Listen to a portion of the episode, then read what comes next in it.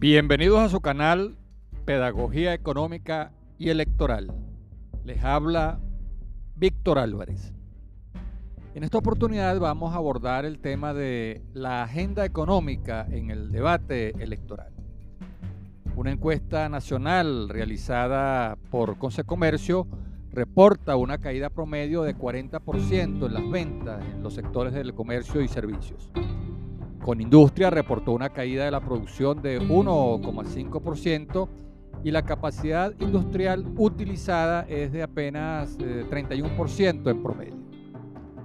El índice de ventas que elabora Ecoanalítica registra caídas consecutivas en los últimos meses. Y en una reciente encuesta de Data Analysis, el 77,8% de los consultados evalúa como negativa la situación actual. ¿Cuáles medidas proponen los precandidatos a la presidencia de la República para reactivar la economía?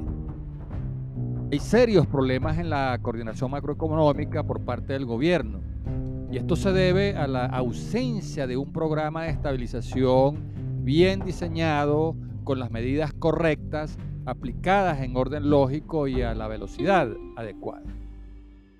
¿Cómo atacarán eh, los precandidatos el problema fiscal eh, del déficit entre ingresos y gastos del gobierno? El gobierno lleva a cabo un severo ajuste fiscal eh, cuyo costo recae principalmente en la nómina de funcionarios públicos, cuya capacidad de compra está prácticamente pulverizada. Los bajos salarios que limitan la demanda eh, contraen las ventas y agravan la caída de la producción agrícola e industrial. La reducción del gasto público también se ejecuta a través de la falta de mantenimiento y desinversión en los servicios públicos, así como en el deterioro de los sistemas públicos de educación y salud. ¿Qué proponen para corregir el problema de la voracidad fiscal? A raíz de la caída de la renta petrolera, los ingresos de las gobernaciones y alcaldías han sufrido una drástica reducción. Ya no reciben las abundantes transferencias del situado constitucional, que es el monto de los ingresos fiscales totales destinados a, los estados y municipios. Esto ha forzado a gobernadores y alcaldías a aumentar las tasas por el uso de bienes y servicios, eh, los timbres fiscales, los impuestos municipales sobre las actividades económicas eh, inmuebles urbanos, eh, circulación de vehículos, espectáculos públicos, juegos, loterías y publicidad comercial. Pero esta excesiva carga tributaria atenta contra la reactivación económica. ¿Cómo piensan eh, los precandidatos resolver el problema monetario? ¿Qué proponen? debido a la depreciación constante de la moneda nacional, todo ingreso en bolívares tiende a convertirse en dólares cada vez que el gobierno emite bolívares para pagar a proveedores, contratistas o para pagar bonos a la nómina pública, se produce una presión de demanda en el mercado cambiario. El precio del dólar se dispara y se recrudece la inflación. Para frenar el precio de la divisa, el gobierno aplica una política monetaria restrictiva con un elevado encaje legal que deja sin liquidez a los bancos para financiar la producción y el consumo. Pero esta restricción al crédito bancario frena el consumo privado, componente clave de la demanda agregada que mueve la economía. ¿Tienen alguna propuesta para superar el problema cambiario? El gobierno ha frenado el precio del dólar reduciendo la cantidad de bolívares en circulación, pero la estabilidad del tipo de cambio se ha hecho insostenible. El precio del dólar suele pegar unos saltos de canguro, pero este salto no logra corregir el rezago que tiene la evolución del precio del dólar en comparación con el aumento en los precios de los demás bienes, de, los demás eh, productos. En consecuencia, se aprecia el tipo de cambio real.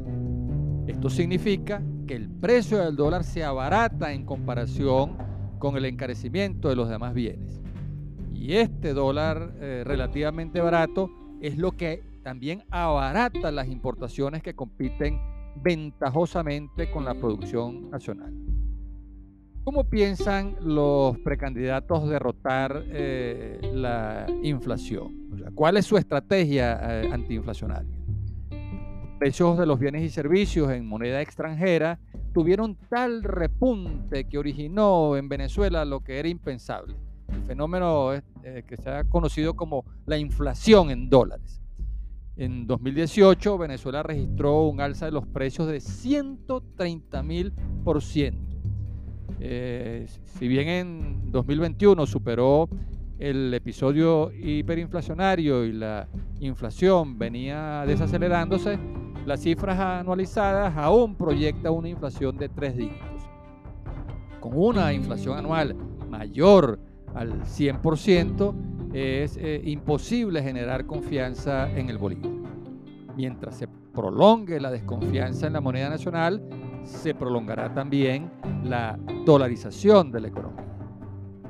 Eh, los precandidatos, eh, ¿cómo piensan hacer para desdolarizar la economía? O más bien, eh, tienen planteado dolarizar la economía. La desdolarización emprendida por el gobierno con la aplicación del impuesto a las grandes transacciones financieras fracasó porque en un contexto inflacionario el dólar es la moneda que se utiliza para fijar los precios y para las operaciones de compra-venta. Los agentes económicos establecen precios y costos en dólares, cuestión que dificulta el retorno a la moneda nacional. Así es que en Venezuela es muy difícil conseguir bolívares. El monto de efectivo en divisas que circula en el país supera ampliamente la cantidad de bolívares en circulación, lo que dificulta todavía más la desdolarización. ¿Cuál será el trato que los precandidatos eh, proponen darle a la competencia desleal que arruina la producción nacional?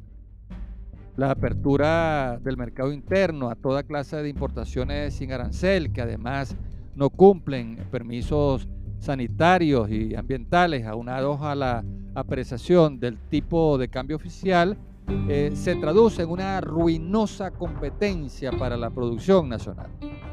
El impulso a la recuperación económica se, se limita a la comercialización de productos importados, pero no es un proceso armónico ni proporcional en todos los sectores de la economía. Por lo tanto, no logra dinamizar sectores claves como la agricultura, la industria manufacturera y la construcción. ¿Cuál es la posición de los precandidatos frente a las sanciones petroleras? La exportación de petróleo eh, es la principal fuente de divisas de Venezuela, pero nadie quiere comprar petróleo venezolano para evitar ser sancionado por Estados Unidos. Todos se venden a escondidas con un 40% de descuento y sobreprecio en los fletes. Esto castiga los ingresos fiscales y limita el gasto público que pudiera dinamizar la economía. Por si fuera poco, las sanciones económicas han generado efectos colaterales no deseados. Bancos y proveedores internacionales, eh, al no poder distinguir la naturaleza pública o privada de su contraparte en Venezuela, eh, temen ser acusados de conspirar para burlar las sanciones y unilateralmente eh, deciden suspender sus operaciones en el país. Empresas privadas han sido perjudicadas por el cierre de cuentas en la banca internacional por la pérdida de financiamiento, suspensión de líneas de crédito, dificultades para realizar transferencias, cobros y pagos, eh, cancelación de órdenes de compra, eh, pérdida de proveedores y rupturas de redes de suministro internacional.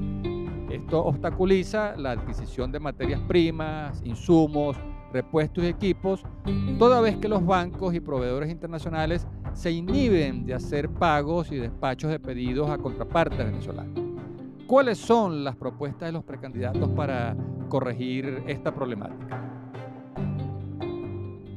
¿Cuáles medidas aplicarían para recuperar la confianza y la seguridad jurídica?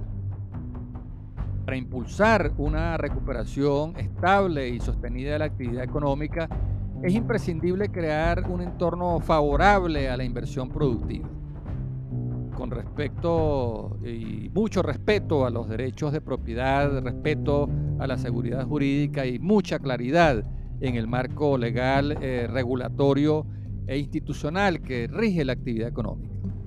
El entorno económico en este sentido debe estar libre de incentivos perversos e inestabilidad en las reglas del juego. Finalmente, eh, ¿cuáles medidas tienen previstas para repotenciar los servicios públicos?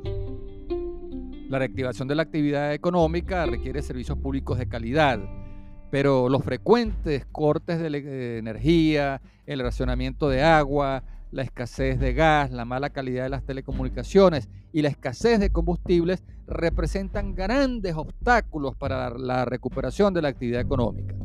Obligan a paradas no programadas de la producción agrícola e industrial y a incurrir en sobrecostos que castigan la competitividad nacional frente a los productos importados.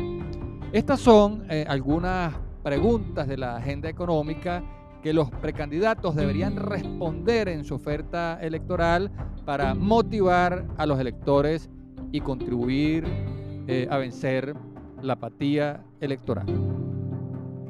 Hasta aquí nuestro análisis. Habló para ustedes Víctor Álvarez.